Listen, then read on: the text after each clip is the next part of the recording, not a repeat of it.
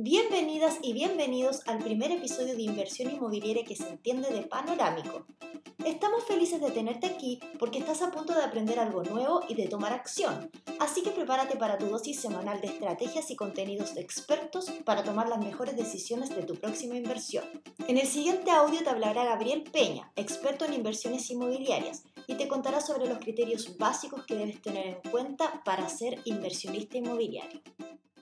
Para ser inversionista no hay que venir de Marte, no hay que ser de la NASA, no hay que entender de física cuántica, pero hay que tener lo más difícil, que es eh, el TTC, el tacto, el tino y el criterio.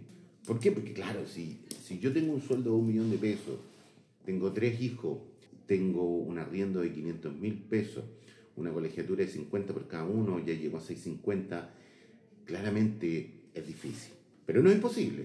Y por eso uno tiene que plantearse y decir, a ver, entonces tengo capacidad de ahorro y ojo. El ahorro no es la plata que a mí me sobra la guardo, no, son los esfuerzos que yo hago para guardar esa plata. Y empieza uno a darse cuenta que si puede hacer esos sacrificios, lo puede hacer. En la medida que mi economía esté ordenada, esté sana, siempre voy a poder ser un inversionista. Eso es tremendamente importante. Y por eso, yo repito, asesorarse por alguien que sepa, a ver, cuánto gana. Muchas veces nosotros decimos, no, es que yo gano 3 millones. Sí, pero de esos 3 millones tu sueldo base son 400 y todo lo otro es comisión. La banca lo evalúa distinto.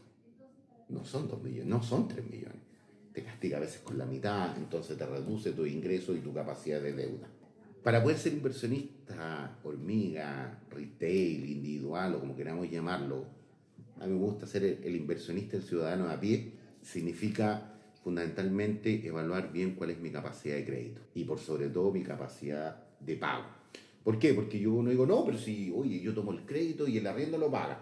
Ya, ¿y qué pasa el día en se va el arrendatario y tienes que arrendarlo y demoras dos meses? ¿Quién va a pagar esos dos meses? Eso uno tiene que meterlo en su flujo, eso tiene que meterlo en su riesgo. Entonces, aquí empezamos, que insisto, no hay que saber de física cuántica, pero sí de tener mucho sentido común, es decir, de tomar los resguardos, de hacer un plan de trabajo y asesorándote por personas que sepan, nuevamente, en base a números, proyecciones, uno puede eh, invertir. Es decir, cualquier persona, ciudadano a pie de, este, de, de, de esta copia feliz del Edén, puede ser inversionista. Y hasta aquí lo que teníamos preparado para este episodio. Espero que haya cubierto tus expectativas, que implementes todo lo que has aprendido y que te sirva para ser un mejor inversionista inmobiliario. Gracias por acompañarnos. Si te ha gustado el capítulo de hoy, dale me gusta, comparte y comenta. Así podremos llegar y ayudar a más personas como tú. Te esperamos en el próximo episodio y hasta entonces nos vemos en las redes.